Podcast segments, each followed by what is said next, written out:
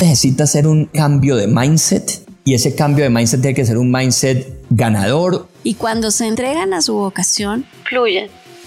Et ne se comparant avec personne, on devient irréprochable. ¿Y qué significa es, al no compararse con nadie, te vuelves irreprochable? Brutalmente informado de lo que te apasiona. Es una actitud frente a la vida. Y más recientemente una transformación cognitiva. Yo soy lo que yo creo que tú piensas que yo soy.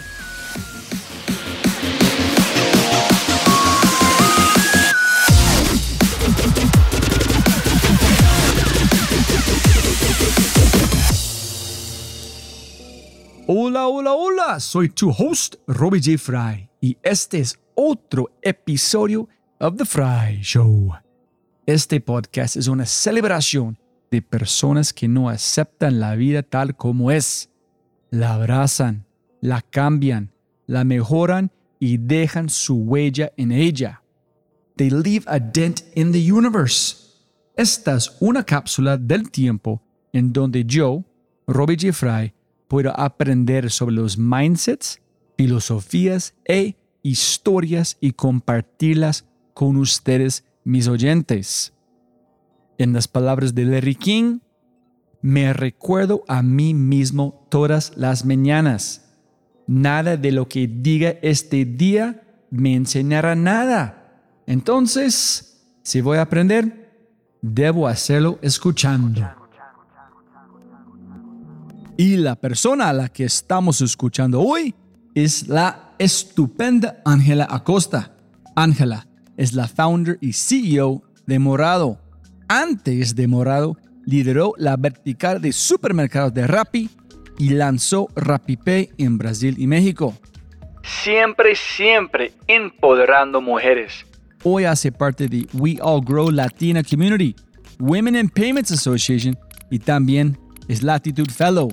Morado es la super app para los negocios de belleza. En Morado las peluquerías, barberías, spas y tiendas de belleza pueden encontrar todos, absolutamente todos sus productos, el manejo de su inventario, las citas de sus clientes, acceso fácil a créditos y entregas en 24 horas. Morado es el super app que está transformando la industria de la belleza e impactando la vida de más de un millón de mujeres en Latinoamérica. No olvides contarle a tu peluquera o tu barbero que Morado le soluciona la vida. Pero antes de empezar, si es la primera vez que escuchas el podcast, bienvenido y muchas gracias. Hay otras cosas espectaculares que puedes encontrar en thefryshow.com, el newsletter, convertirte en miembro de The Fry Show y mucho, mucho más. Y lo más importante, por favor, por favor, comparte el episodio y deja una reseña en Spotify o tu player favorito. Muchas gracias. Cualquier empresa frente a un cambio, ya sea innovación, transformación digital, experiencia del cliente, agilismo u otro, 85% de las personas dicen no se puede. Eso no se puede. Yo no puedo. ¿Por qué? Porque para habilitar el cambio necesitas mantener a las personas constantemente inspiradas, curiosas y tomando acción. Eso es por lo que creamos Quinto, para cambiar el mindset de los que dicen no se puede a decir yo puedo y yo haré. Quinto es culture hacking, por hackeando tu cultura a través de WhatsApp en tres pasos. Inspirar, medir y escalar. Todos en tu empresa merecen ser inspirados, motivados y desafiados. No de vez en cuando, sino todo el tiempo. Ingresa a quinto.ai para saber más y agendar una cita. Quinto.ai www.kinnto.ai Quinto. Y para entenderlo, al final de cada podcast hay un mindset de quinto esperándote. Dicho, te presento episodio 194, La belleza del camino no elegido, con la founder y CEO de Morado, la impresionante y sensacional Ángela Acosta.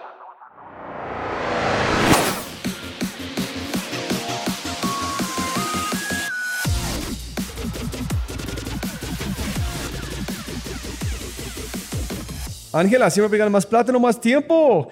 Qué calidad, ¿cómo estás? ¿Cómo estás, Robbie? Muy bien. No, increíble, increíble. Quiero saber todo. So, primero castíguenos que es morado, muy rápido, y ya arrancamos esta aventura. No, no, bueno, bueno, morado qué es? Es una historia un poquito larga, pero básicamente lo que estamos construyendo es un everything store para beauty shops.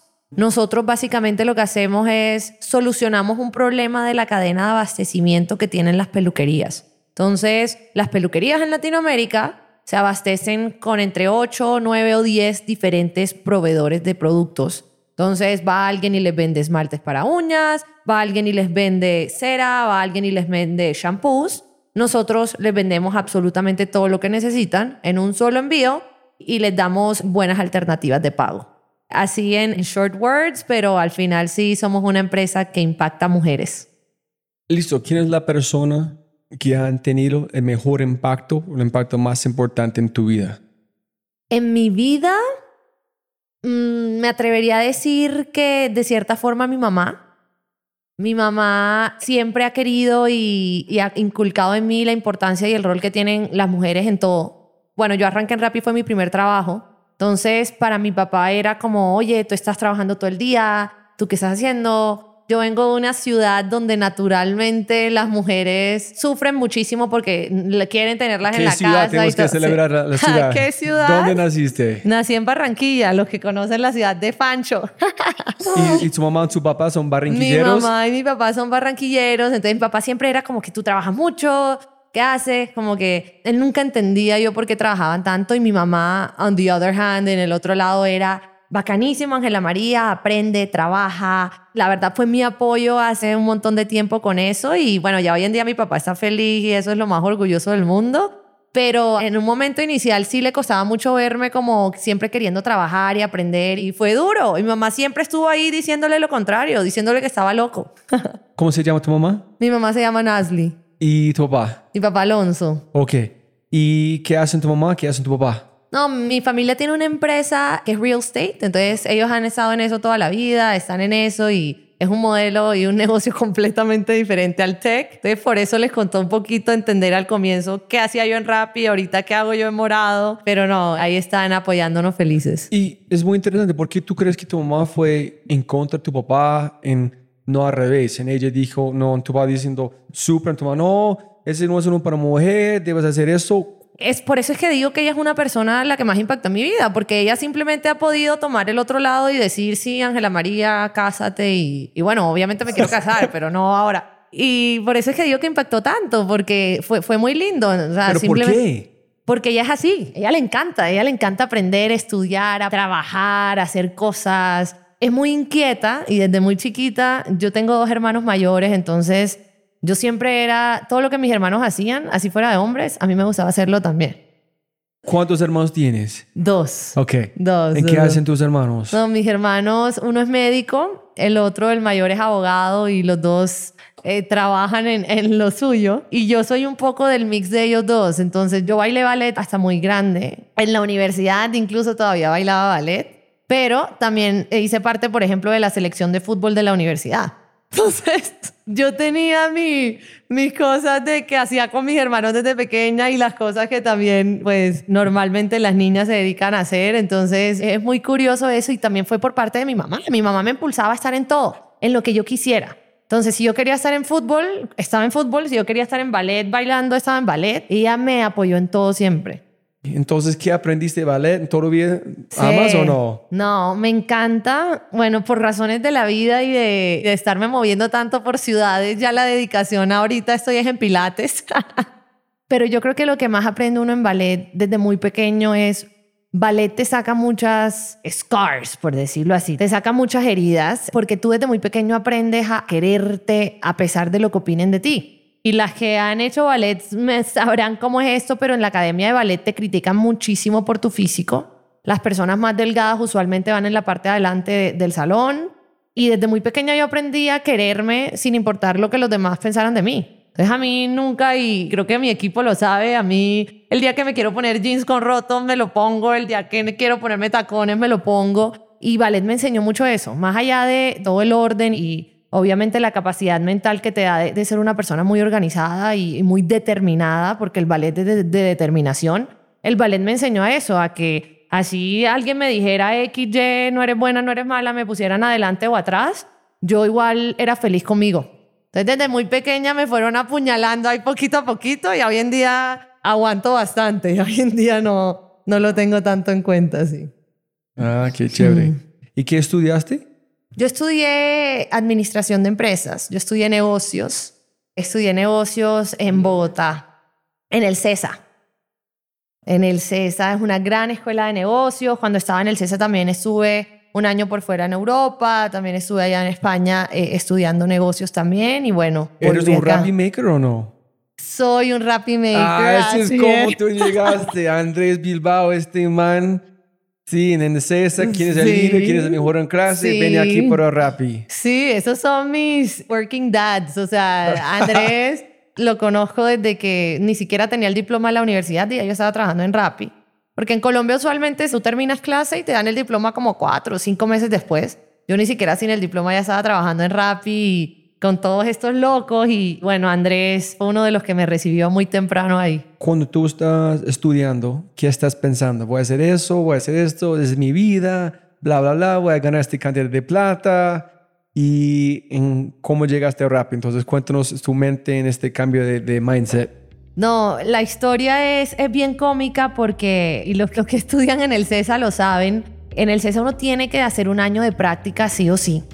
Y bueno, llego yo, yo estaba de intercambio en ese momento viviendo en España y todas las marcas a las que yo quería aplicar, que obviamente eran las big brands, Coca-Cola, L'Oreal, Procter Gamble, ah bueno, apliqué a McKinsey también, que no pasé y, lo lloré muchísimo, aunque lloré un poco más BCG. Uh, yo sí me lloré los ojos por BCG. Y bueno, el CESA te obliga y es muy bacano porque dentro del pensum tenemos un año de práctica, entonces tú trabajas un año entero en algún lado como intern mientras estudias. Y yo por estar en España me perdí muchas aplicaciones de Coca-Cola, Procter, incluso el examen de BCG lo hice en Barcelona. Me tocó hacer todos los procesos muy online porque yo no estaba en Colombia, entonces no pude participar, me acuerdo, en, en PepsiCo, nos pedían mucho hacer entrevistas presenciales y yo no estaba en Colombia, entonces faltaban 10 días para que se cerrara y uno le tuviera que decir a la universidad en dónde vas a hacer tu internship. Y Ángela Costa no tenía internship.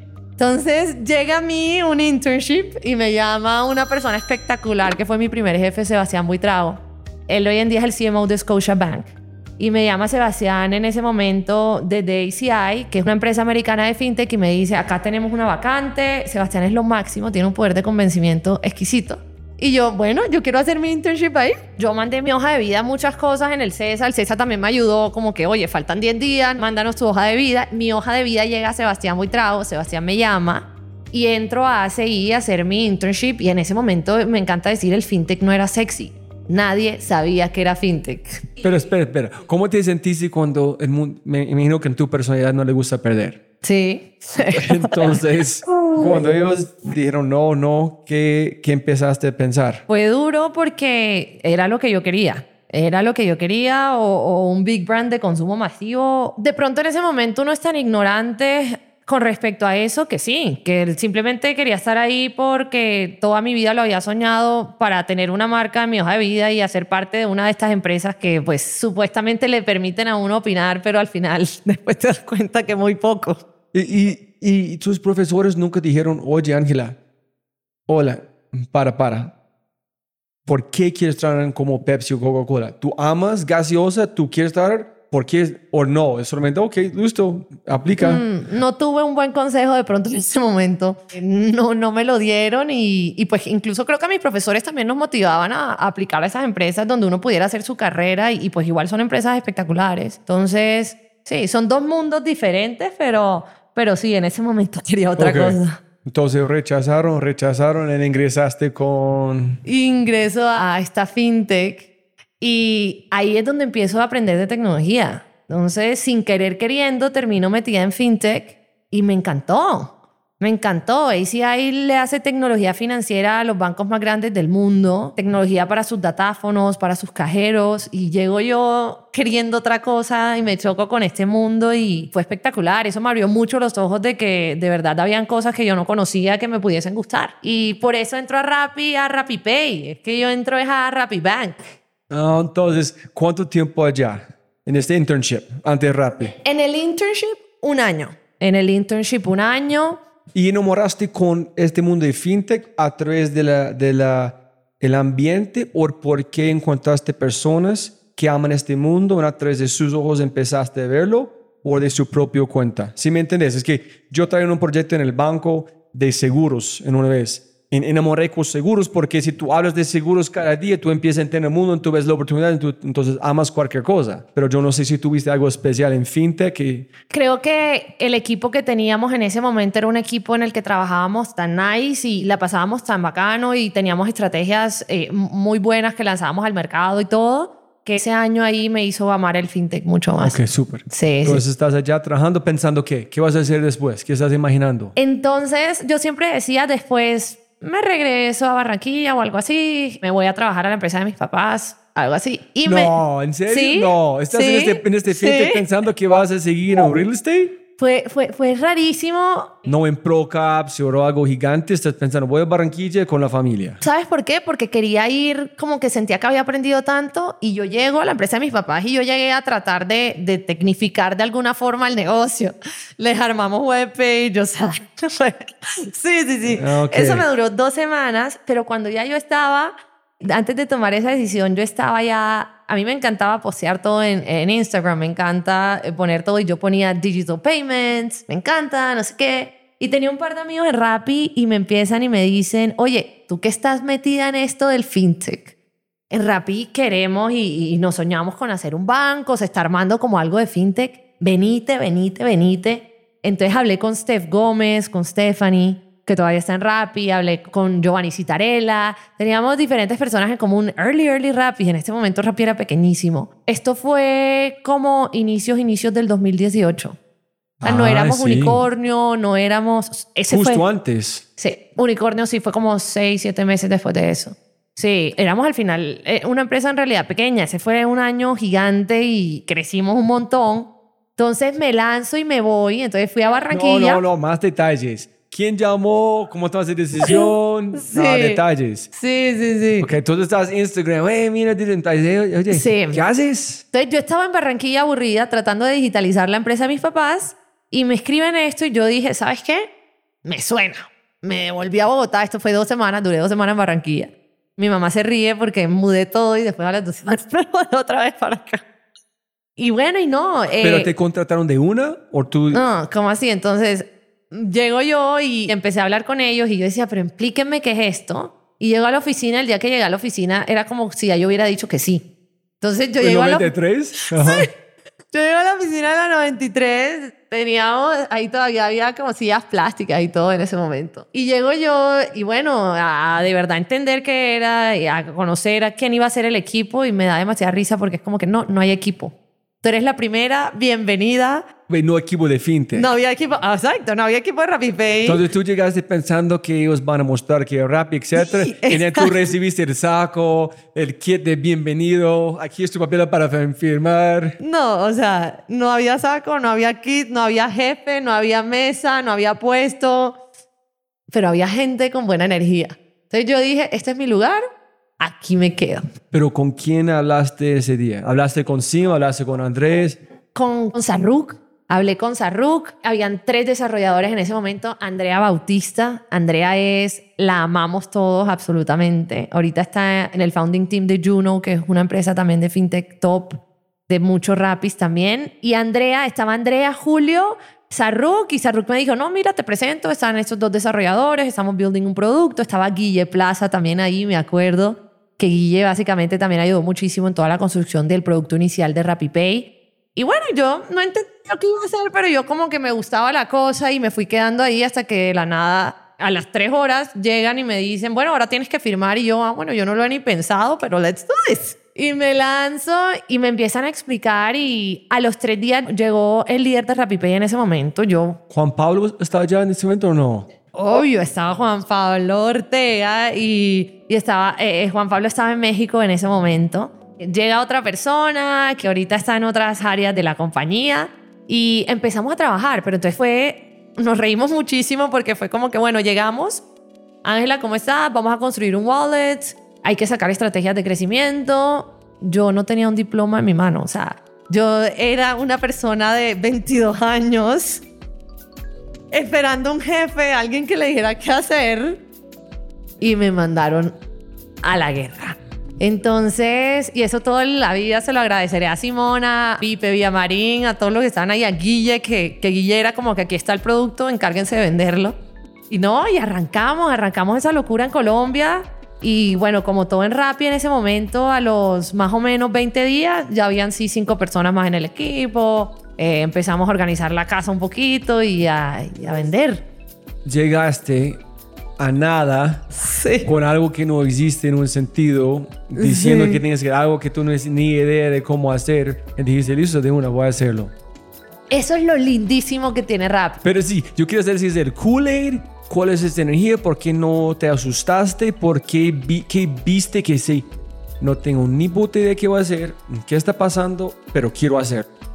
No, entonces creo que esa es la energía y de mis grandes líderes en ese momento en RappiPay era Chris Jaramillo. Chris es lo máximo, todavía está en Rappi. Él fue como la persona número 5 o 6 de Rappi. Chris ha hecho de todo, de todo, de todo en la compañía. Y llega Chris, muy chévere él, y me dice, bueno, Angelita, bienvenida. Yo hago parte de otro equipo, pero yo te voy a ayudar a ver cómo vamos a sacar esto adelante. Christian estaba con partnerships, él sí tenía su equipo, ya estaba cerrando alianzas. Y bueno, él me ayudó como para entender un poquito qué era Rappi porque nadie me había explicado muy bien qué era. Cristian me ayuda, mandamos a imprimir QR codes. Esto fue como en tres días. Y a los cuatro días yo estaba montada en un Uber por toda Bogotá convenciendo a la gente que pagara con QR codes. Así. O sea, de mañana a noche yendo a todos los restaurantes que ya eran aliados de Rappi a convencerlos que tuvieran un QR code para que la gente pagara. Y así arrancamos RappiPay en ese momento. No, no, necesito un poquito más detalles. Todos aquí. Uno es, te prometo, llegamos en morado, pero quiero, quiero saber como dónde aprendiste todo. Entonces, uno es, llegaste allá, ¿qué dijeron tu mamá, tu papá? ¿Qué vas a hacer? No voy a traer rápido, sino que, no sé, algo con fintech, pero ¿qué es eso? Ah, es como ese, pero un, un digital wallet, pero ¿cómo? No, no, no sé. ¿Cuándo me lo pagaste? Ah, yo no sé. Ah, ¿Tienes diploma? No, no tengo. ¿Cómo fue la conversación con tus papás, con tus amigos? ¿O tú dijiste no? Fue eso que tú acabas de decir, exactamente así. Creo que a mis papás les costó como tres años para entender lo que hacían rápido. y o sea, vos también. No, sí, a mí también, te lo juro. Te lo juro. Yo creo que hasta el último día en Rappi todavía mi contrato decía whatever RappiPay Growth Analyst. es una locura, pero es lo lindo. Eso es lo que a mí me encanta de este mundo. Que esa incertidumbre, esas ganas de tú saber que vas para algún lado, pero construir hacia dónde vas. Sim dice todo el tiempo aquí construimos aviones en el aire totalmente. Y así básicamente lanzamos RappiPay. Guille tenía un muy buen producto que había sacado con unos desarrolladores. Nosotros estábamos ahí para poner ese producto a funcionar y bueno, buscamos la manera de hacerlo con lo que teníamos en ese momento. Y con el QR, ¿cuál fue la idea? ¿Cómo decidiste? ¿Cómo fue el proceso de tomar la decisión, ir a todas las calles y hey, habla con este, este proveedor, este proveedor? En ese momento no habían casi wallets en el mercado, lo que estaba de moda era los QR codes, el pago con QR codes. Eso era, uff, todo el mundo lo estaba haciendo. Mercado Libre estaba sacando con Mercado Pago su QR code. iFood en Brasil lo estaba sacando también. Desde el día cero, toda la compañía lo tuvo bastante claro y empezando por Simón, de tenemos a todos esos usuarios, de qué forma hacemos que también tengan su cuenta de banco aquí. Al final somos un super app.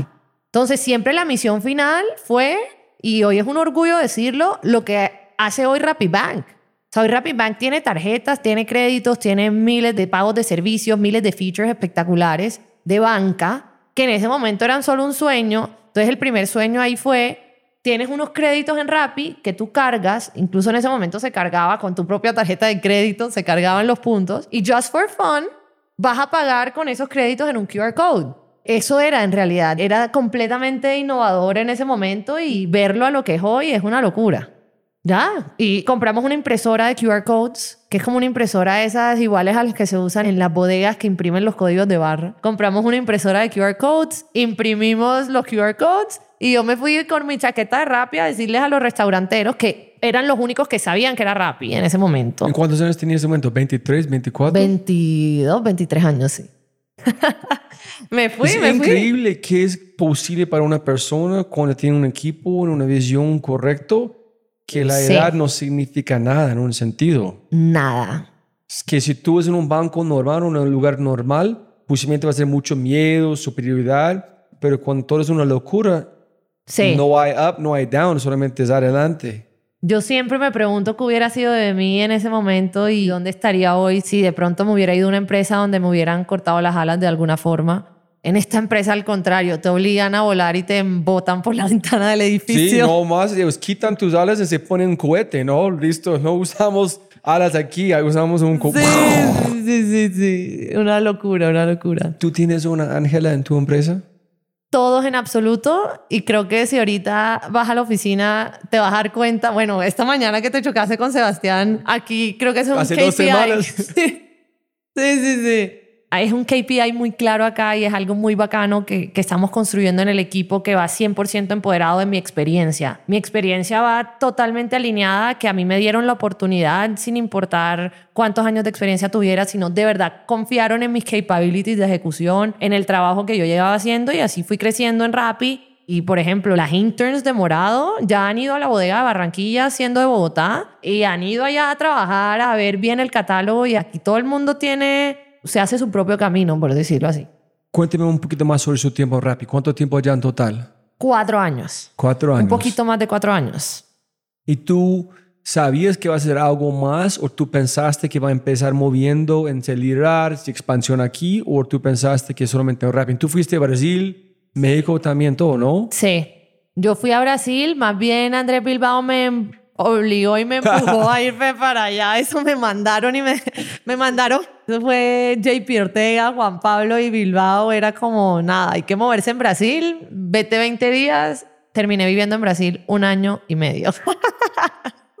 sí, sí, sí. Entonces termino ya en Rappi como cuatro años y medio. Creo que se te abre tanto la mentalidad y yo me hubiera podido quedar en Rappi feliz 20 años más de mi vida. Es que yo era muy feliz y estuve feliz hasta el último día que estuve ahí. Sino que ahí igual podía so- solucionar mis inquietudes de emprender porque al final hoy en día Rappi, a pesar de llevar seis años, es una empresa súper emprendedora y lo sigue siendo. En Rappi se emprende todos los días, se camella todos los días. Eso no lo hemos perdido, la verdad. Eso no se ha perdido en Rappi de ninguna forma. Entonces yo me hubiera podido quedar emprendiendo ahí feliz, más con las miles de ideas locas de Simón todo el día. Siempre sale algo nuevo en lo que uno quiere estar. Pero yo sabía que siempre quería hacer un proyecto que tuviera un impacto más directo como en las mujeres. No solo también porque mi mamá, sino porque me encantaba y desde Rappi yo lo hacía muchísimo y era escuchar y apoyar como a otras emprendedoras. Entonces yo a veces veía y no entendía por qué las mujeres en Latinoamérica puntualmente les costaba un poquito más emprender todo. Y un día decidí, dije, uno también lidera con el ejemplo también. Y muchas me decían, es que ha sido súper difícil para mí esto, súper... Y yo desde mi lado ya estar en una empresa no había podido de cierta forma también lanzarme y decir, oye, ¿qué tan difícil es esto? Que es muy, muy, muy difícil. No digo una palabra que no es, eh, que no sea aceptada, pero, pero fue muy putamente difícil, de verdad, lanzarme a emprender como mujer. Claro que lo fue. Tengo una pregunta fuerte. No sé, Sí. posiblemente estoy equivocado, muy bruto como normal, pero es, ¿tú crees que yo entiendo 100% escuchando la complejidad más en México o en otros lugares, pero ser mujer en Colombia en tratar de sacar adelante es mucho más complicado para una mujer como un hombre? Pero ¿qué porcentaje tú crees es en la mente? Que las mujeres piensen que porque soy mujer es complicado, en cuál es de verdad. El problema de por qué no hay tantas mujeres emprendedoras, porque hasta a mí me pasa, a mí me dicen, recomiéndame mujeres emprendedoras y te recomiendo las mismas, Daniela Izquierdo de Foodology, María Echeverry de Muni, Maite de Truora, o sea, hay muchas más obviamente, pero igual no hay suficientes y creo que en parte ni siquiera es la cultura porque todos estamos aportando nuestro grano de arena para de cierta forma tener más mujeres emprendiendo. Es lastimosamente el mindset que como a mujeres nos han metido en la cabeza de que nos da mil veces más miedo emprender pero al final cuando te das cuenta, si hay un apoyo también para que las mujeres emprendan. 100% creo que deberían haber más mujeres lanzándose y que el problema no es lo que hay después de que se lanzan, que sí, que es duro, que hay muchas oportunidades todavía, pero el problema más grande es que las mujeres no se están lanzando a emprender por su propio mindset. Entonces, completamente alineado contigo en eso. Vienen y te digo porque yo lo viví, porque me lo decían y me decían, ¿vas a ser Woman Solo Founder? Entonces es como que ojalá si lo hubieran pensado no me lo hubieran dicho porque le generan a uno una duda que uno de pronto antes no tenía. Es un poco lo que está pasando con las mujeres. Las han asustado tanto con todos los temas de la diferencia de género, de no sé qué, que lo piensan hasta 10 veces antes de lanzarse. No, y totalmente va con el mindset. Ojalá más mujeres se atrevieran a lanzarse y creo que más que hacen falta oportunidades para mujeres, como lo ven muchos, yo creo que las oportunidades están, hay menos mujeres lanzándose. Las oportunidades están. Cada día veo más fondos tratando de invertir en mujeres, más podcasts queriendo tener a mujeres, más... las oportunidades están. Creo que el cuello de botella en este momento es que las mujeres están asustadas, literal. Y lo hablo muchísimo con otras mujeres founders. Yo creo que también, no sé, ¿qué porcentaje de las personas en Morado son mujeres? Porque tu mercado es 84% mujeres. ¿Qué porcentaje son las personas en su empresa? Bueno, somos orgullosamente una empresa en la que más del 70% de la empresa son mujeres. Súper. En ese yo creo posiblemente es una respuesta. Es igual que Rappi hizo para vos. Es decir, aquí es un cohete fuera de la ventana. No me importa que tu mujer o eres joven. Si tú haces por por las mujeres en tu empresa, ellos no pueden se asustar porque no hay un chance. Exacto. Entonces aquí es como coraje inconsciente en ya. Entonces, uy, pucha, qué barreras yo tenía. Pero no de, dejando ellas encontrar la forma de superar pero a través de acción en el mercado, wow, soy, soy super, tengo superpoderes, no sabía. Así es, y, lo vemos día a día. A mí me encanta hablar con todas las que puedo todo el tiempo. El 100% de las hunters de morado son mujeres. Es una locura. ¿Qué son? ¿Hunters? Las hunters, el 100%. Las ¿Que buscan la peluquería para vender? Sí. Nuestras hunters, el 100% son mujeres y claro, porque es que no es por nada, pero ¿quién te va a vender mejor maquillaje que una mujer? Pues yo le dudaría a un hombre vendiéndome una pesañina. ¿Y cómo es el proceso? En este momento es un proceso bastante aterrizado y es casi todas ya son como cosmetólogas o cosas de ese estilo, entonces ya vienen de la industria.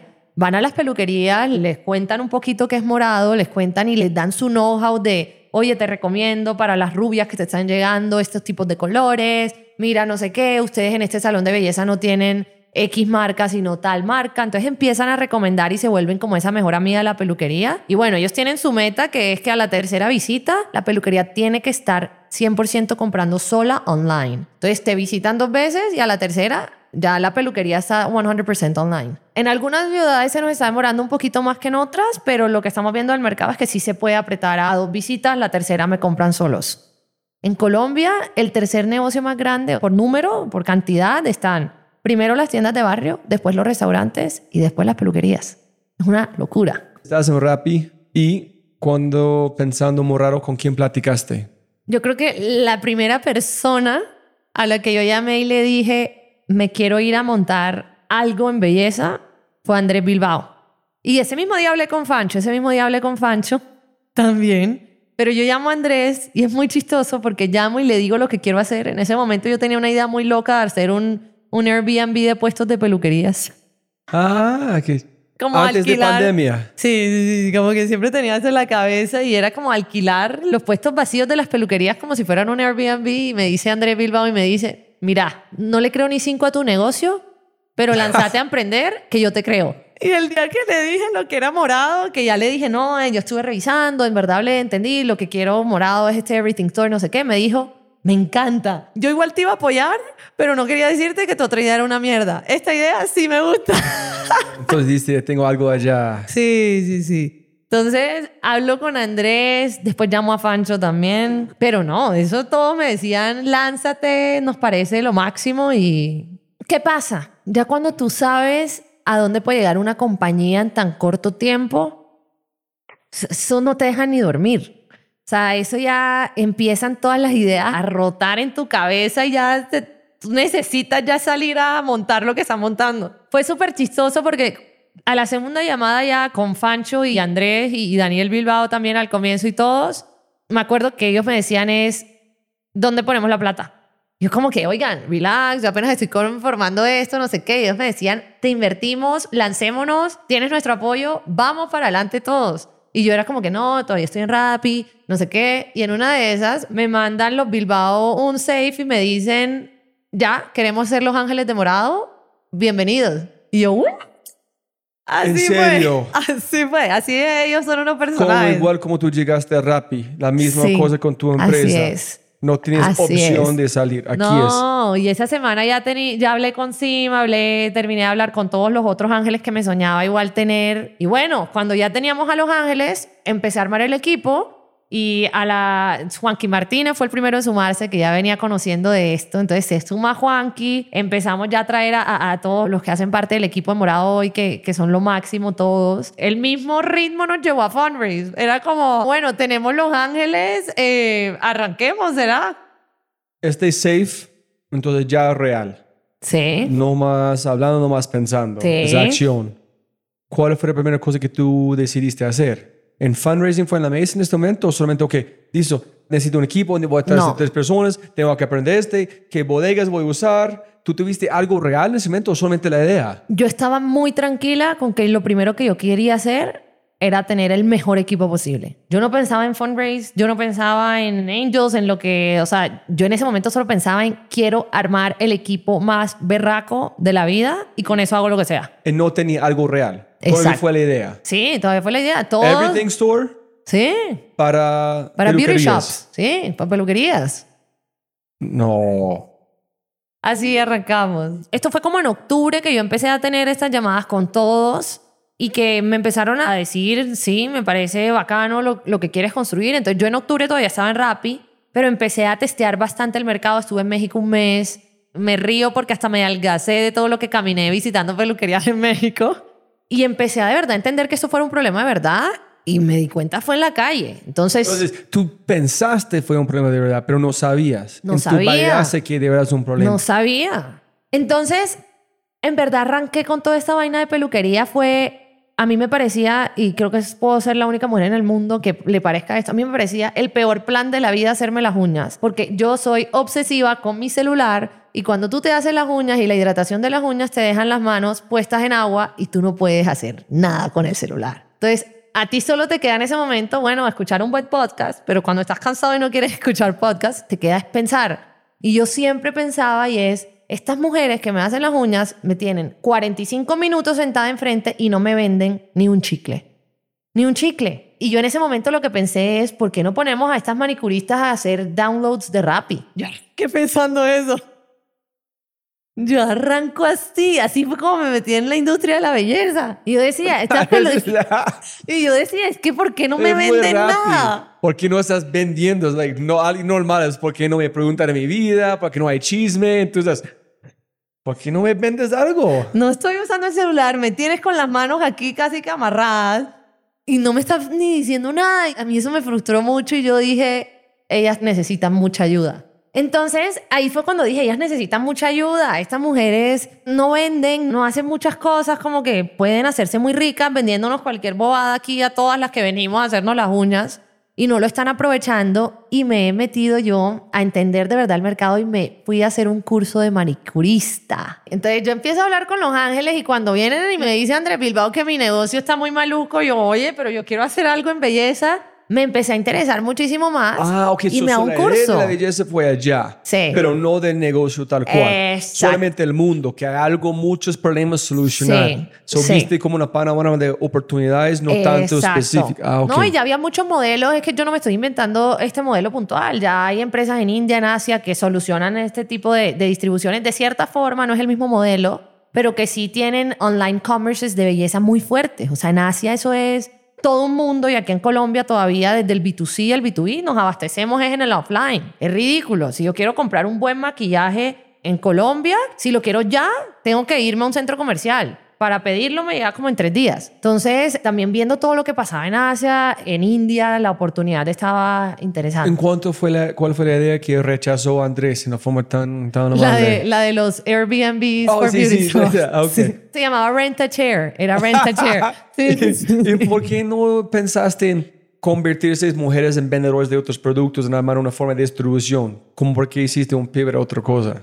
Porque lo que de verdad empecé a ver es que para que un modelo de última milla también funcionara, se necesitaban AOVs un poco más altos. El negocio le di bastantes vueltas antes de de verdad decidirme por este, la verdad. Lo revisamos un montón. Entonces, yo seguía en Rappi, estaba en mi peluquería aburrida que no me vendían nada y yo dije, ya quiero empezar de verdad a aprender qué pasa en esta industria. Me he certificado, me he metido en un curso a hablar con todas estas locas, porque todas son, si yo soy un poquitinco loca, eso sí, todas estas manicuristas son unas dreamers, son unas soñadoras todas. Entonces, a mí me dio como mucha curiosidad cuando empecé a entender el mercado, cómo era la vida de ellas. O sea, cómo ellas trabajaban, qué ellas qué hacían, entender de verdad la vida de la manicurista y, no se imaginen que esto fue un curso de dos meses, no, fue un curso de tres días. Fue un curso de tres días en el que te explican, eso son certificaciones. Son certificaciones que ellas aman, o sea, eso es muy, muy común en el mercado latinoamericano certificarse en diferentes cosas y tú vas y te enseñan a hacer manicure y pedicure y después si quieres aprender a hacer algo más te toca otra certificación y eso es llenísimo, llenísimo de mujeres que nunca en su vida han tenido ningún tipo de educación pero que hacen lo que sea por pagar una certificación de estas. Entonces yo veía a todas esas viejas soñadoras cuando yo les preguntaba lo del Airbnb, cuando les preguntaba cómo trataba de probar mis ideas de negocio me salían tantas dudas que yo dije, la única manera es de verdad volverme mejor amiga de ellas. Y me he metido al curso. Ah, ok. a la certificación. Pura curiosidad de verdad entenderlas y ayudarlas y conocer a lo que arrancó como queriendo armar de verdad un negocio en belleza, terminó siendo cómo vamos a hacer y creo que lo repetimos todos los días en morado para impactar a estas miles de miles de mujeres. O sea, es que es una locura de verdad el impacto que es y ojalá el día de mañana morado es una empresa gigante, todas las mujeres que podemos llegar a ayudar. Es una industria 100% pasional. Ellas consumen sus productos por el que más les gusta, te recomiendan lo que más les gusta. Es una industria muy real, es una industria, la verdad, es una industria, a pesar de ser belleza, que muchos la verían como lo más superficial del mundo, es la industria más pasional de la vida. Yo a todas mis hunt las amo. Como así, todas me decían, uy, ahí te vimos en Forbes y yo, oigan, las amo. O sea, esto es de ustedes. sí, sí, sí. Eh, la verdad es, estamos muy felices con... Ok, con- Entonces tomaste el curso de Airbnb, Chair o Rent a Chair, que piensas, bla, bla, bla. Entonces, ¿cuándo empiezas a decir, ok, aquí es la oportunidad? ¿Cuándo? Ah, hay muchas cosas del mercado que ellas no entendían y yo a veces llegaba a una peluquería, por ejemplo, y yo les decía, si ustedes aquí tienen espacio, ¿por qué solo hacen manicure y pedicure y no hacen masajes? Y ellas cogen y me dicen, no, es que yo no sé hacer masajes, es que dónde consigo la camilla, es que esos aceites, esa cera. Yo no podía creer que ellas estuvieran perdiendo una oportunidad de income solo por no saber hacer algo. Entonces, Morado llega de verdad y cuando yo les digo que nuestra misión número uno es ayudar a estas mujeres a diversificar sus negocios es que ellas vean en nosotros ese partner en el que vamos a ayudarlas a hacer todo lo que ellas en algún momento no pudieron hacer. Entonces, por ejemplo, les pasa mucho. Muchas me decían, uy, yo me sueño con trabajar con los productos de X marca, pero es que esa marca nunca me va a vender. Esa marca ni viene por este pueblo. Me decían, ahí en Engativá me decían eso. Uy, es que es- vendedores de esa marca no vienen nunca. Y cuando yo les decía, yo vendo esa marca en morado, era sueño cumplido para ellas. Entonces, a manera de producto y de servicio, pueden diversificar sus negocios a través de nosotros. ¿Por qué ellos no fueron a otro lugar a comprar este producto si fue tan importante para ellas? ¿Por qué no hicieron? Muchas porque les cuesta muchísimo tiempo y dinero irse hasta su otra Ah. opción alternativa sí, dos horas de cortar pelo o hacer otra cosa. Exactamente. Es, es una oportunidad ridícula que, que de Tan verdad... sencillo, ¿no? Tan sencillo. Yo siempre decía, y creo que le he dicho eso a muchas personas que me han preguntado por qué esto y por qué no lo otro, y yo les decía, el día que yo quería montar empresa, yo siempre decía, quiero montar algo que sea un painkiller y no un vitamin.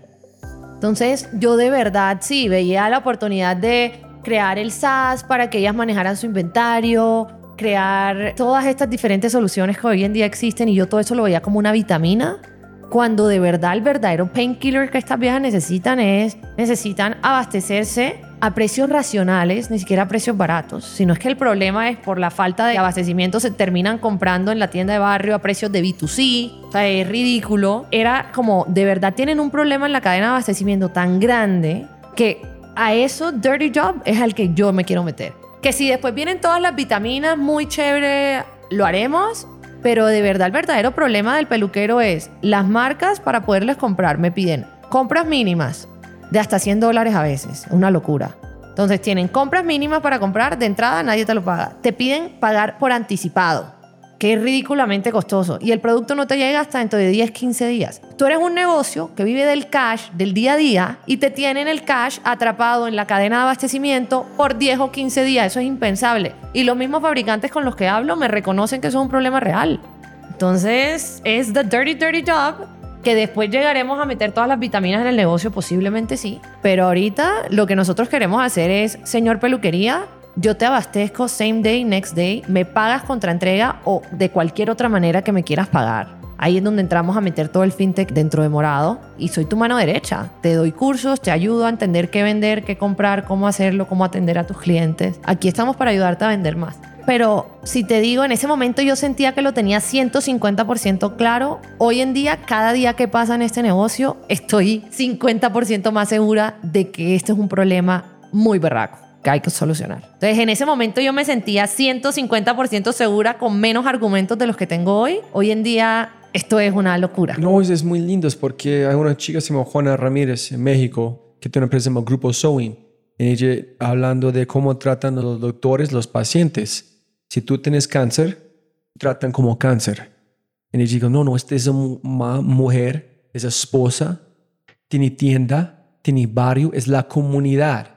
Ella no es cáncer, es su comunidad. Tratas Wow. la comunidad, no la persona. Entonces, como vos, ok, 20 mil pesos por esta mujer, ¿qué significa? Ok, dos más bucetas, esas dos horas. Que si me llega a la casa tarde con su abuela que tenía un esposo, que con su hijo. So, este como es 20 mil pesos es un impacto comunidad. So, ese dolor, me imagino, con ustedes, con este estrato, es un hijo de Sí. pucha. Eso es lo que queremos llegar a revolucionar y, ese es el sueño. Ahí estamos trabajándole fuertemente y bueno, menos mal tenemos ya muchas peluquerías que nos quieren un montón y que también nos dan mucho feedback para seguir organizando y que es lo más importante al final, ajustar el producto exacto a, a como ellos lo quieren. ¿Por qué primero equipo, no primero ir al mercado con dos personas en validar? ¿Por qué dice yo voy a armar el mejor equipo posible? Yo creo que, y esto lo compartirán muchas personas, el equipo hace la empresa. Yo con mi equipo voy ride or die. Si mañana nos dicen, no, te lo juro, o sea, si mañana nos dicen que hay que irnos a donde sea, ahí está desde el CFO hasta todos disponibles para hacerlo. Y creo que eso es lo más importante en las empresas que crecen tan rápido, tener gente dispuesta, gente que conecte con uno, gente que quiera aprender, que de verdad haya venido acá a roquearla y a sentir esta empresa como propia. Y el equipo para mí hace todo. Y creo que es lo que ha hecho a Fruana y creo que es lo que ha hecho a las grandes empresas que tenemos. ¿Y qué llevaste de Rappi en que dice, no, para nada voy a llevarte de Rappi, Rappi hasta Morado, Morado van a tener esta identidad? ¿Cuál fue su, cuando tú empezaste a buscar personas que está buscando específicamente? Creo que de Rappi me llevo todo lo bueno y lo malo siempre me lo llevo hacia lo bueno, porque lo bueno de pasar por lo malo es que al final no lo vuelves a cometer. De Rappi me llevo todo y siempre estaré forever ahí agradecida por de verdad todas las oportunidades que tuvimos de crecer y de aprender ahí. Tanto yo como muchas personas de mi equipo que también vienen de allá. Y mm, sí, me, me matan ahí, no lo digan mucho. Pero sí, creo que, creo que en el equipo lo que nosotros buscamos en el ADN de Morado, incluso le llamamos la cantera, y es un poco lo que le pasó a los líderes, así como están las canteras de los equipos de fútbol. La cantera de Morado, y se lo paso a todos los líderes todo el tiempo, y nuestro mensaje es, el día que tú quieras buscar para contratar y crecer la empresa, siempre necesitas querer buscar hacia adentro antes que hacia afuera. Entonces, el KPI número uno de contratación es que el día de mañana, cuando tú necesites un par, ese par esté abajo tuyo para que ascienda y no esté afuera. O sea, contratar y crecer la empresa con los que tenemos inicialmente para que ellos puedan crecer dentro de la empresa antes de buscar a alguien afuera. Entonces, si tú te aseguras de tener el mejor talento de tu empresa adentro de tu empresa, ¿por qué vas a estar queriéndote robar de pronto talento de otras partes? Siempre vas a primero darle la oportunidad a la gente que está abajo. Si tú contratas a gente tan buena, el día que tu empresa crezca, el que era intern va a ser CFO, pero arrancó como intern.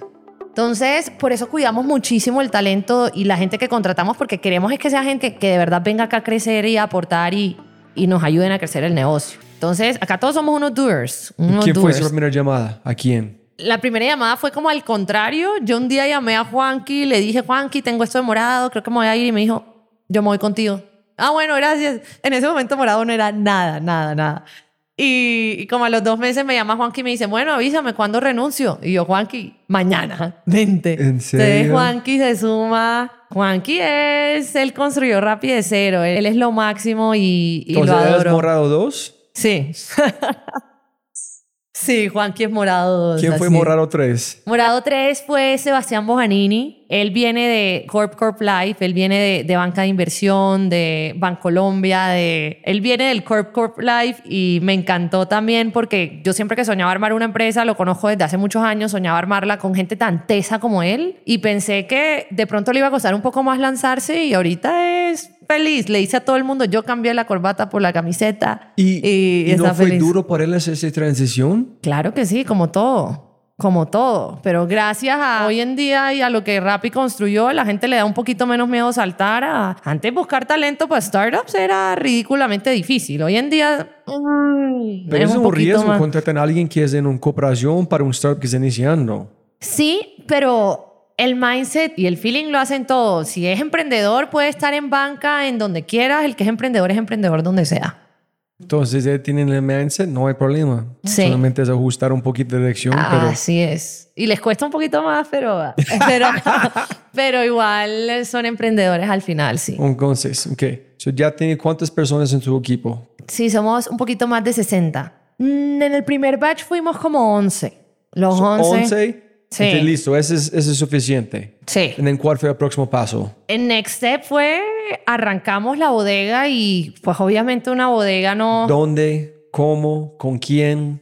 Nuestra líder de operaciones es María Camila. María Camila viene de armar bodegas toda su vida de Grupo Éxito, de, de muchas otras empresas. ¿Ella fue parte 11? Ella fue parte de los 11 Ah. y esa mujer uno no le tiene que decir nada porque ella sabe hacer todo. Llave, llave. Usted no puede Sí. hacer nada sino persona con ese conocimiento, ¿no? Ella sabe hacer todo, la verdad, en ese sentido y en cuatro días nos había montado la bodega que por, por razones bastante obvias de donde yo nací, arrancamos en Barranquilla. Entonces arrancamos nuestra primera bodega en Barranquilla y a las dos semanas montamos Bogotá. ¿Y ya tenía tecnología, plataforma o no? Sí, eso fue lo primero que sacamos. Entonces, nuestra persona número cuatro fue nuestro Head of Engineering, Vic. Vic es lo máximo y, y Vic, dentro de las primeras 11 personas que teníamos, éramos tres comerciales y el resto eran desarrolladores, todos, todos. ¿Vic?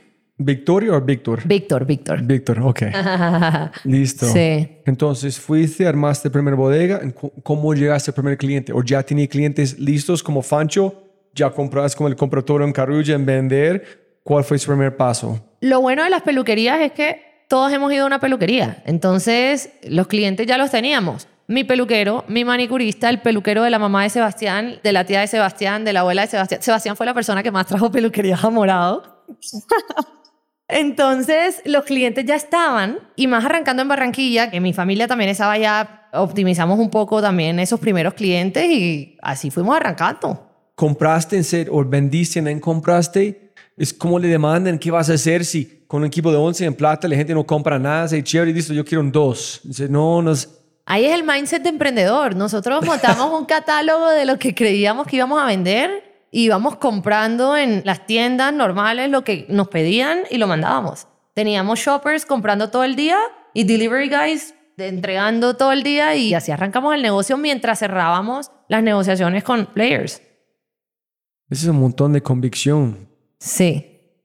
Y un montón de trabajo también, pero No, bueno, ya imaginar. estamos del otro lado, sí. ¿Y cuándo sabes durante este proceso que es de verdad? Es que, que todavía tú no sabes.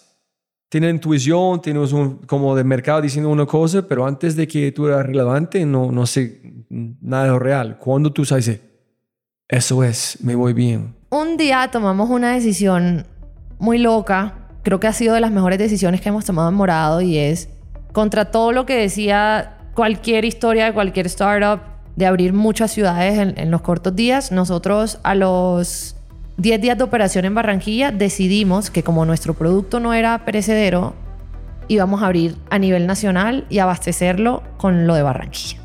Y cuando vemos nosotros que abrimos cobertura nacional, es decir, cualquier persona en las top 15 ciudades de Colombia podían comprar en morado y se les entregaba su pedido. Obviamente ahí sí tenía un tiempito un poquito más largo y se les entregaba su pedido, pero nosotros mandamos todo desde Barranquilla. Cuando empezamos a recibir pedidos de Bucaramanga, de Villavicencio, de Cesar, de Valledupar, ahí fue cuando yo dije, wow, a estas ciudades no las atiende nadie. Nadie las atiende. Porque puede que en las ciudades más grandes existan algunos players que las atienden, pero en las ciudades medianas, no.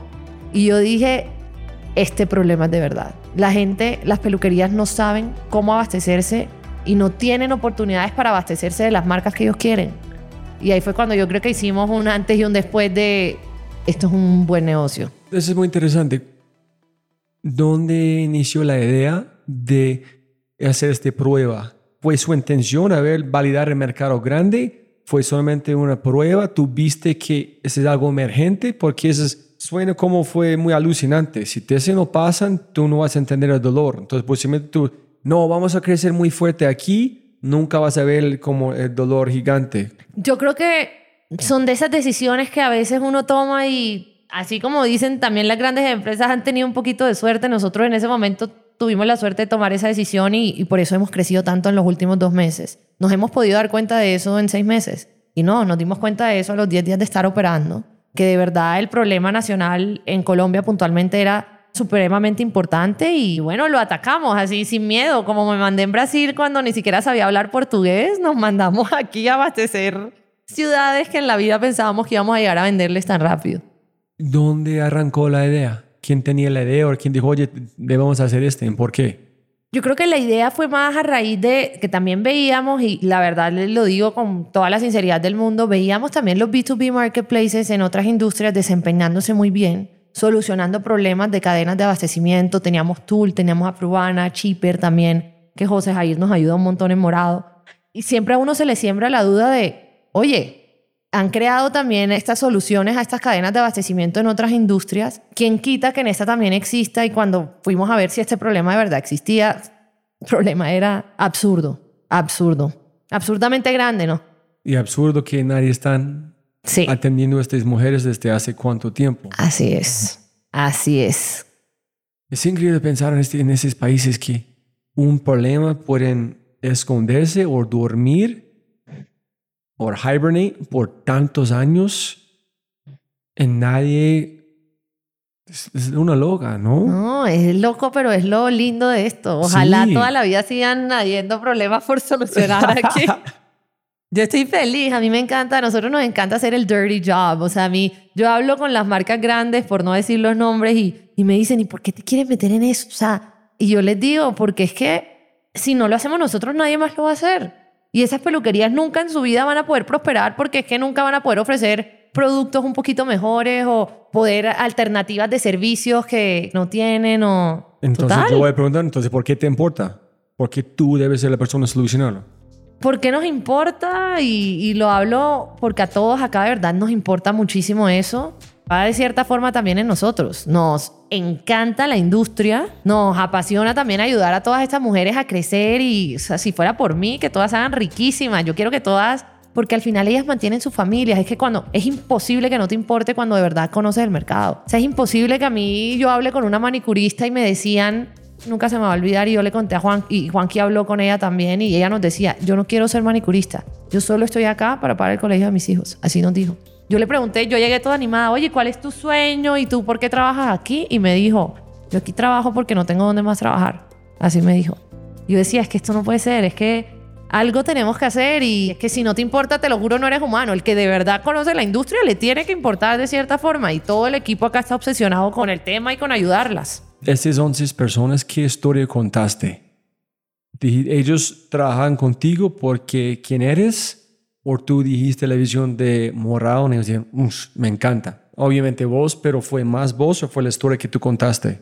totalmente la historia. Yo creo que yo fui súper sincera al comienzo y les dije, aquí no hay nada, aquí está todo por hacer. Les cuento cuál es el problema que queremos solucionar, cuál va a ser nuestra obsesión en los próximos años para trabajar y cambiar la industria. Y- Los próximos años. sí. Se- se le- se- 150% decidida. a veces pienso meses atrás, semanas atrás y digo, wow, yo cómo estaba tan decidida en ese momento sin saber todo lo que sé hoy. Hoy estoy aún más decidida, pero, pero sí, estuve siempre súper decidida, la verdad. Y el primer incluso slide del deck de morado es la cantidad de mujeres que hay en la industria, que es 84% de la industria de la belleza está compuesta por mujeres. Y de ese 84%, entre 32 y 35 dicen to be single mothers. O sea, dicen ser madres solteras o madres cabeza de familia. Ese es el primer slide de morado. Primero se cuenta todas las mujeres que hay en la industria y después se cuenta todo lo otro que está detrás. Pero para mí sí es muy obvio. Obvio van a ser mujeres, obviamente en Colombia van a saber que son madres solteras Sí, gracias como sí, sí, sí. Igual, interesante saber, no es tan obvio como uno cree. ¿No? No. E incluso si tú te vas a todas las grandes compañías de belleza del mundo, hay muy pocas mujeres en los C-level positions. O sea, es una industria de belleza, sí, pero las mujeres ah, también tienen mucho por construir todavía en la industria. Es, Ah. es importante, sí. De ambos lados. Sí. Ok, entonces Sí, es sí, que sí. tú contaste a los pr- primeros 11. Sí. Y ellos dijeron, listo, de una. Bueno, aparte de Juanqui, porque Juanqui fue más. I'm super in. eh, la energía. Sí, No me importa qué es- haces. Y hacemos un gran equipo, la verdad. Y bueno, todos los demás también le creen un montón a, ¿En a qué toda posición tenía Juanqui? Eso se llama posición, ni se sabe. Juanqui está ayudando con todo, desde sales hasta lanzamientos, hasta con todo el tema de lo que estamos ya abriendo en México. Juanqui está, yo digo, he's my right hand. Entonces una pregunta aquí, podemos editar este. ¿Por qué no su co-founder? yo me decidí mucho que yo quería armar un gran founding team con gente muy buena. Ajá. antes que tener tres co-founders, tres mindsets haciendo todo. O sea, yo prefería dividir, básicamente, yo quería que la gente que estuviera morado en el founding team estuviera muy bien invertida a niveles de equity. Y lo hablé mucho con Fancho. Y Fancho me dijo que a él le funcionó muy bien tener un gran founding team, muy bien, con pedazos muy buenos de la compañía, antes que tener un co-founder que se llevara el otro 50%. Es que es, que, que es otro barrera imaginario. Necesito co-founder. ¿Pero por qué? Cuando tú ves 11 co-founders. Y no te digo que no lo busqué. Busqué bastante co-founders, hablé con mucha gente y al final dije, hay mucha gente muy buena, prefiero tener mucha gente muy buena a tener solo uno de todos esos buenos. Y por eso desde el día cero mi prioridad ha sido armar un gran equipo, porque yo tengo clarísimo que yo solita aquí no construyo nada. El equipo es lo que, el que va a construir todo. ¿Por qué empezaste a buscar plata tan rápida? ¿Por qué no solamente mirar sus márgenes, crecer la empresa y después buscar capital? ¿Por qué la velocidad? Por la velocidad y la oportunidad tan grande que empezamos a ver, que era 70 veces, y me atrevo a decir el número 70 porque era 70 veces más grande de lo que inicialmente pensábamos, vimos una necesidad de apalancarnos saludablemente en capital. Y es un poquito lo que estamos haciendo ahora. Entonces, si el problema también existía en México y en Colombia ya estábamos creciendo también y con los dos meses que llevamos operando en Colombia, el negocio se ha organizado también. ¿Por qué no apalancarnos de capital para ir ampliando nuestra empresa y, creciendo saludablemente? Entonces sí, por eso tomamos la decisión 100%. Entonces, ¿qué hiciste? ¿Hablar con Andrés, Daniel, como recomendaciones? ¿Dame contactos o tú empiezas a golpear puertas? ¿Cómo fue la decisión? Bueno, creo que todos son los más expertos, desde Sebas Mejía hasta Simón, hasta Felipe. Todos han abierto como esas puertas del levantamiento de capital en la región y eso para nadie es un secreto. Entonces, de Ángeles de Morado y, y soy súper orgullosa y humble de tenerlos a todos on board en este equipo, pero nuestros ángeles están Loto Bilbao, está Simón, está Fancho, está María Echeverry, que también es muy tesa en todo el tema de fundraising, está el equipo de Truora, está José Jair, entonces eh, están todos ellos al final también y fueron siempre esa cara que me ayudaba cada vez que yo tenía una pregunta y básicamente me ayudaron a de verdad estructurar cuánto capital queríamos levantar, qué queríamos hacer y con la ayuda de ellos lo hicimos posible. Entonces, tú recibiste el capital de como de Tiger en muchos otros lugares, ¿no? Sí. ¿En qué dice? ¿Eso es qué hacemos? Ya tenemos Simón bla, bla, bla. Ok, aquí es tu plata. ¿O tú fuiste con 5 en tu mente? ¿Fuiste con 10, con 15? Siempre fuimos en mente con un poquito menos de lo que terminamos cerrando. Yo lo que sí siempre tuve en mente es que quería VCs y, y quería partners básicamente para Morado que de verdad impactaran, conocieran la industria de cierta forma y nos pudiesen ayudar. Entonces me referí muchísimo por cuáles eran las empresas que habían invertido en modelos similares al míos. Porque claro, esas empresas ya habían pasado por estas etapas iniciales de crecimiento, ya podían tener muchos tips, podían ayudarnos un montón y fue de esa manera que tomamos la decisión de con quién queríamos trabajar y, Y sí, finalmente cerramos una ronda increíble, apalancados y apoyados bastante por Andreessen, por Tiger, H20 Capital Innovation, que también nos ayudan un montón, QED, Village Global y bueno, de todos nuestros magníficos ángeles que a todos los intenseo todo el día. Yo creo que soy la persona que más le saca el jugo a los ángeles. Yo soy muy, muy intensa. Yo pregunto hasta qué cámaras hay que poner en la bodega de ese nivel, pero es el beneficio de tener en tu cap table a personas que ya construyeron modelos similares, la verdad. En dos meses. ¿En tu ronda fue hace cuánto? Ok, tú anunciaste. ¿Hace Sí. cuánto? Anunciamos la ronda hace como, como 10 días, pero no, la ronda la cerramos hace 25 días más o menos. Sí, Dos meses. Sí. Pucha. dos Su meses. último día en Rappi fue cuándo? Creo que me matan si digo que fue eso, pero mi último día en Rappi por papeles fue marzo 3. O sea, hace... De este mes, de este año. No joda. Holy marzo shit. 3, marzo 3. Hasta marzo 3 estuve ahí y no, increíble, ¿Tú increíble. no has, no has tenido un momento para parar en ver el número? No hemos respirado, pero por eso la energía, eso sigue para arriba. Sí, claro. ¿Cómo qué estás haciendo? Sí, sí, no hay sí. razón de parar. Sí, no hay por qué, así es. Si tú paras, gente van a sufrir. Mm, así es. Ay, ¿cómo lo ves así? Si tú para gente va a sufrir, le voy a decir eso al equipo a ver qué. Es de, es de verdad. Sí, sí. Y nos soñamos con ser ese love brand. Yo creo que si tú me preguntas y le preguntas al equipo que de verdad nos soñamos como empresa, queremos que de verdad nos amen. O sea, si en dos años, en un año, en seis meses yo tengo, así sean, voy a decir, no sé, 50 mil peluquerías y no un millón de peluquerías, pero esas 50 mil peluquerías nos aman y ven en nosotros un gran aliado, we're done. Te- Tiene Total. que ser más de aliado. Sí, Es como Sí. familia. sí, sí. Es que morado es familia, no es aliado. Sí, es, sí, es sí. como... y Mira, estoy ya estoy pensando, así, ush, cuando grabamos la próxima, cuando ellos reciben 85, 120 20 millones en como no sé cuánto tiempo, estoy pensando en la próxima podcast Ay, que tenemos Dios. que grabar. Ya estoy pensando en la próxima. o sea, Así me gusta, así me gusta. No, pero sí, uno haber estado en estas hypergrowth companies le da, le da ese, ese mensaje de que tu cabeza no descansa. Sabes que todos los procesos siempre pueden estar mejor. Entonces, si tú sabes que igual vas a llegar a México, ¿por qué no llegar a México ahora y no en seis meses? Prefiero llegar ahora, sé que igual voy a llegar allá. Entonces, tener ese mindset también nos ha hecho acelerar un montón y es el mindset de yo sé que ahí está mi problema y, y, y por qué no llegarle y empezar a solucionarlo también. creemos que somos racionales, pero de verdad cero. Pero es que racionalmente un dolor no vitamina, escalar vale la pena porque estás quitando un sufrimiento de un mercado. Así si es. Mm. es un vitamina, escalar no, eso es una estupidez antes que tener los márgenes, pero como algo como ustedes, Así cada es. mujer que un poquito aquí, un poquito ir, ya. Hmm, así es, el antibiótico y no la vitamina, así que en eso estamos y, y bueno, las vitaminas llegarán algún día, pero por ahora solucionando ese problema. Listo. De Antes raíz. la penúltima pregunta. ¿Qué son dos o tres cosas que aprendiste, sufriste, como que fue obvio, pero que no viste que fue obvio en este proceso? ¿Cuándo cambiaste 150% a 50%?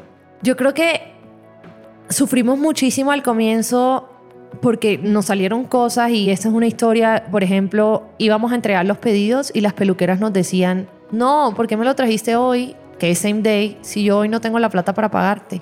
Yo lo necesito es mañana. Mañana tengo mis servicios y te pago en la tarde. Y empezamos de verdad a ver, esa es solo una historia de las muchas cosas que de verdad lleva a entender el mercado. Ahí fue cuando yo dije, wow, o sea, cada día salían más y más oportunidades. Ahí obviamente se nos prendió el foco de, wow, FinTech tiene que llegar antes que tarde. Enseguida habilitamos los slots de que ellos puedan programar el pedido para el día y la hora a la que lo quieran. Entonces ya tenemos slots de agendamiento dentro de nuestro tech. Y así como esa hubo muchísimas otras que se sufrieron unas mucho más que otras y hasta en el inventario sufríamos porque cuando tú tienes miles y miles de colores de esmaltes de uñas, a veces ves un naranja igual al otro y en verdad no es el mismo y enviábamos el esmalte que no era y en el picking nos tocó volvernos excesivamente estrictos y rigurosos. Y no, yo creo que en las ocho semanas que llevamos operando se sienten como ocho años porque, porque hemos aprendido mucho, tanto para bien como para mal. Y lo lindo es eso. Yo creo que darnos cuenta de que el problema cada día es más grande, eso solo nos emociona. A mí que me digan no te puedo pagar hoy porque no tengo plata, vuelve mañana, wow. O sea, eso me parece lo más sexy del mundo. Yo Sí. ya te doy, coma tu fintech. fintech, eh, créditos, financiación, Sí. entregan, Sí, créditos. así es. Y es el mindset del equipo. Aquel día llega uno y me dice, no, que hay un... es- Eso, eso sí es como una idea demasiado loca. Yo Ajá. y mi socio, una parte de nuestra cultura que vivimos es, se llama No Shoes, sin zapatos. Hay un talk de Benjamin Sanders, que es un conductor de orquestas, como se inscribe, tiene el mejor TED Talk que puedes ver. Se llama Shiny Eyes. En el- arranca la historia de dos vendedores en África que van allá para vender zapatos.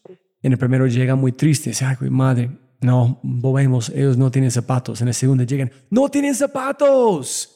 En allá nosotros siempre decimos en cualquier problema es celebrar que no tienen zapatos. Me encanta. Es más, o sea, es así. Nosotros celebramos que no sí, tengan algo. y digo, no, no podemos pagar. Sí, no tienen zapatos. El no lo otro pudiste haber "Ay, dicho no, el mejor. mercado se equivocado. No, qué, qué belleza eso, Así ¿no? es, así es. Entonces creo que nada, hoy estamos aquí, mañana no sabemos en qué estaremos, ojalá vengan muchos otros, no tiene zapatos Ah, sí. y, y sigamos pudiéndolas ayudar, que al final es lo más importante. Y el mejor momento hasta este punto. Yo creo que el mejor momento hasta este punto ha sido que las peluquerías orgánicamente vuelvan a nosotros.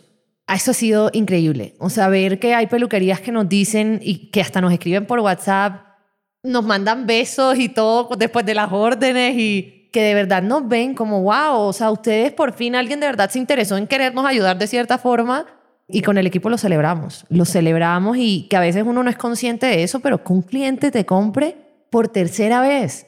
Es una locura. Una locura, una locura. Y para nosotros que llamen y nos digan, yo quería llamarlos para saber si me pueden conseguir una silla de peluquería. Ustedes que venden todo, consíganme la silla. Y nosotros, wow, ya te conseguimos la silla. Sí, tal como, consígueme la Sí, silla, ¿no? Así, consíguemela. No me importa cuándo me la traigas, consíguemela. Yo sé que tú me la consigues. Y era como, wow. Nos ven de verdad como, como, ese, como esa solución. Y bueno, eso es trabajo del equipo de Hunters que ya son lo máximo. Esas, pregúntales lo que quieras de belleza que te lo responden. Ah, Llegan es y- porque son hunters. Sí. Ah. Ellas no, ellas cogen y nos regañan y nos dicen por qué tienes esta laca y no la otra. Y yo, ay, es que no sabía que esa laca existía. Ellas son las tesas, ellas son las, Chévere. las duras en ¿Y esto. sí. ustedes tienen bodegas escondidas o como bodegas real, como en muchos lugares para distribución o cómo están la parte Ahorita logística? tenemos en Colombia dos bodegas, una en Barranquilla y en Bogotá. Con eso estamos abasteciendo el resto del país. Vamos a abrir la de Medellín en unas semanas también. Con eso estamos operando, y pero vamos a armar hubs. En algunas ciudades van a haber unos hubs. ¿Por qué estamos viendo esta oportunidad? Y es porque hay mercados en los que se nos están concentrando muchísimas peluquerías en algunas microzonas. Estamos trabajando con diferentes marcas todo el tiempo. También queremos ver la manera en cómo ayudar de pronto a los emprendedores de belleza más pequeños. Eso vendrá más adelante, pero lo estamos considerando. Eh, el peor consejo que has recibido en tu vida. Peor consejo que he recibido en mi vida creo que es, me empujaron mucho, muchas personas a escuchar todo lo que nos decían. Al comienzo era como que no hagas esto, haz esto y al final creo que el peor consejo que me han dado va alineado con el mejor consejo que me han dado. El peor consejo que me han dado es, sí, escucha muy bien todo lo que te diga todo el mundo, pero el mejor consejo que una vez también me dieron es, escucha todo lo que te digan y después haz lo que te dé la gana. Y ya te puedes imaginar quiénes me dijeron, Andrés. no, Andrés, y eso se repite muy comúnmente dentro de los ángeles que nos ayudan. Y creo que ese, ese ¿Fue peor Andrés o conse- Fancho que dijo este? Este fue Andrés, Ah, ok, obviamente. ajá. Este fue Andrés. Fancho, muy politemente, igual también me lo ha dicho. Ha dicho, escucha, escucha mucho, porque uno igual tiene que escuchar mucho lo que te dicen, pero al final tú tomas las decisiones de tu negocio y tienes que arriesgarte como arriesgarte o tienes que no arriesgarte también como no arriesgarte. ¿No quieres decir uno que busca un co-founder? Ja, me dijeron muchísimo que me aguantara un poco más antes de salir a fundraise si no tenía un co-founder. Lo hice. Creo que de pronto si no hubiera podido fundraise no estuviese diciendo lo mismo ahorita y de pronto si hubiera dicho que lo necesitaba, pero creo que de ninguna manera una empresa debe depender de un co-founder o mucho menos. Si tú tienes ese gran equipo y en ese momento que me dieron ese consejo nos pegó muchísimo porque si, si te plantean la duda, te plantean la duda de de verdad soy suficiente, de verdad lo necesito y ahí fue cuando me di cuenta que no importa, es que si yo no soy suficiente tengo el equipo más berraco, founding team más top que me va a ayudar a sacar esto adelante. me lo aconsejaron, me aconsejaron muchísimo, busca un co-founder, si no, me dijeron no salga a fundraise hasta que tenga un co-founder. Y alguien de los inversionistas preguntó, ¿por qué no tienes un co-founder? De los que invirtieron, ninguno. De los que al final, con los que hablé, muchísimos, muchísimos. Me preguntaban, "¿Qui- ¿quién hace el trabajo técnico? Y yo, Víctor. O sea, Víctor es lo más top que tenemos en Tech. De, aparte, mega recomendado por Emiliano. Emiliano es el sitio de Fruana. Emiliano es Ángel en Morado y nos ha ayudado muchísimo a construir todo el equipo de tecnología. Emi es un teso. Entonces, cuando tú contestaste, ¿qué dijeron ellos? Se quedaban como con las dudas. Luego, cuando yo les mostraba el founding team, se tragaban un poquito lo que me habían preguntado. Pero no importa, todos preguntan, que pregunten lo que quieran. Nosotros hablamos al final con nuestros resultados, con nuestra empresa, No, con el impacto que estamos No, generando. Me gusta. y- Yo creo que es- me, Sí. me encanta cuando la gente dice no, se sienten como, tiene que comer sus palabras, meter la pata, Sí, este, sí, sí, pucha. sí. Porque Y incluso todos los forms que tú llenas, todos los forms que tú llenas, incluyo al de YC, te preguntan como que make sure your co-founders, asegúrate que tus cofundadores llenen este formulario. O sea, todo, todo. Miren, ese es, no, no recuerdo dónde conseguí, pero es- si alguien da, como a darte feedback, escucha. Si alguien darte consejos, ignora. Ah, wow. Es que Andrés dijo, esta idea es una mierda. Este no fue hacer eso, fue feedback.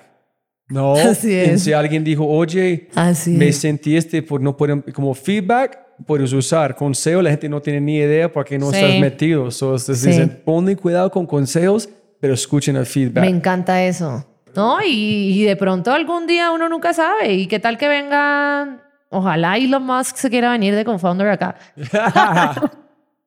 uno nunca sabe.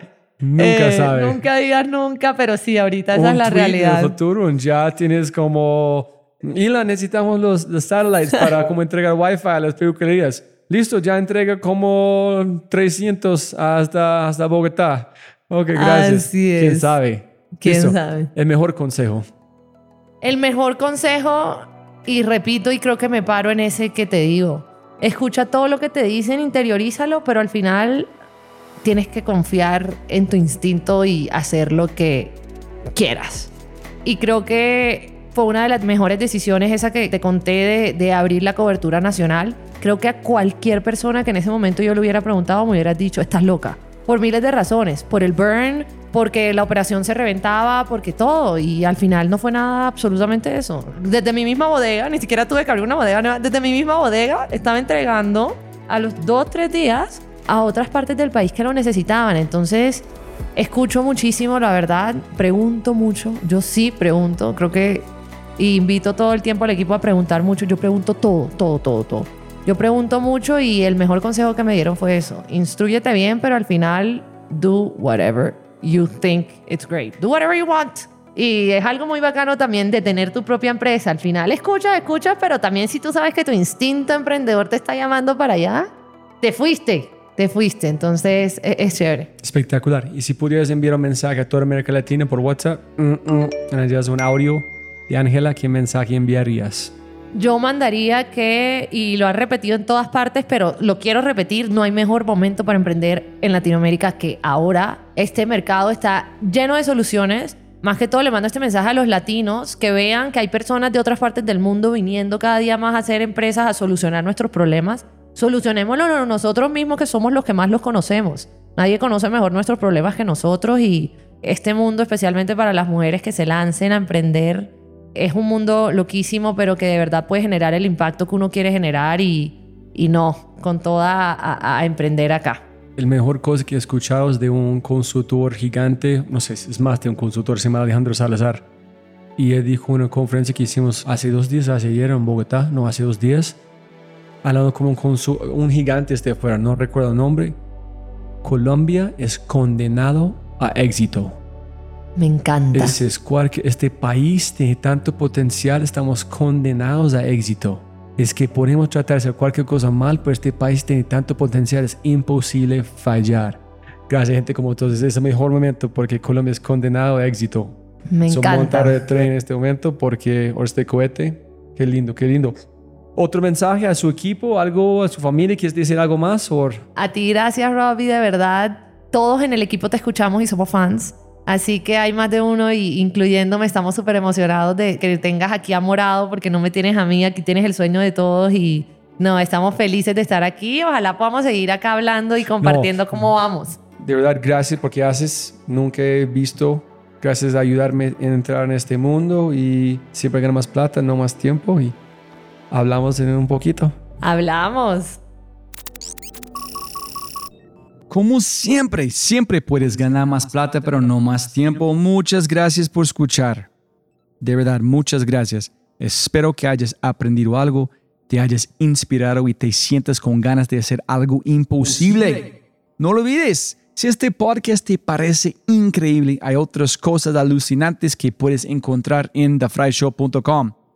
Dicho esto, aquí está tu mindset de quinto, audio número 313, con Christian Van der Hens, co-founder de Platzi, con un gran, gran insight muy especial sobre crecer en LATAM y por qué tantos de nosotros criticamos a los demás. Nosotros no vemos la oportunidad y por qué es un problema. Enjoy.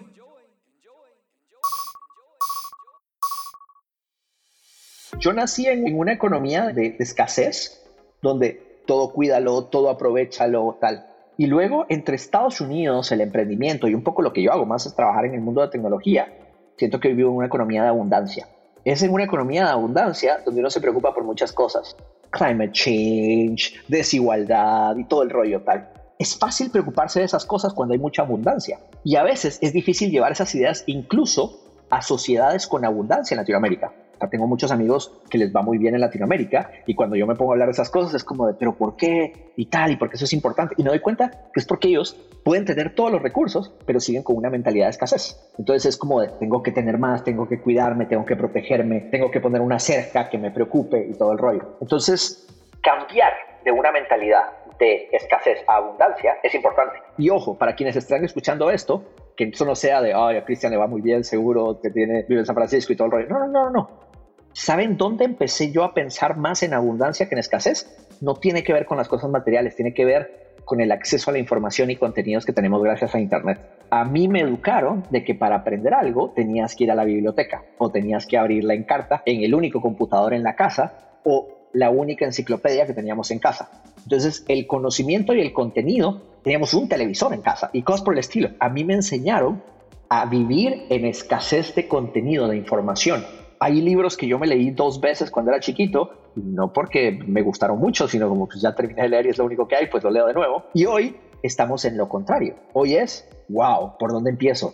YouTube, Audible, Spotify, wow, hay... Estoy escuchando este podcast, pero estoy seguro que hay otro montón de podcasts que escuchar. Estoy leyendo este libro, pero hay mil libros que escuchar. Entonces, todos realmente vivimos en abundancia y cuando uno piensa en abundancia, de repente uno puede tener prioridades más absolutas y más interesantes que pueden cambiar a la sociedad. Entonces, destruir un poco mi mentalidad de escasez, que honestamente yo siempre digo que los latinoamericanos nacemos con mentalidad de escasez y sabemos bailar, nos enseñan a bailar, eso es bueno. O sea, unas por otras. Quitémonos eso, pensemos más en la abundancia, hay problemas más interesantes. Si disfrutaste este audio, mira lo que las empresas están haciendo para inspirar, medir y crecer los aspectos más importantes de su cultura. Mindsets extraordinarios de personas extraordinarias en las manos y oídos de miles. Solo toma un minuto para cambiar tu vida. Quinto.ai www.kinnto.ai Quinto. Siempre puedes ganar más plata, pero no más tiempo. Chau, chau, chau, chau.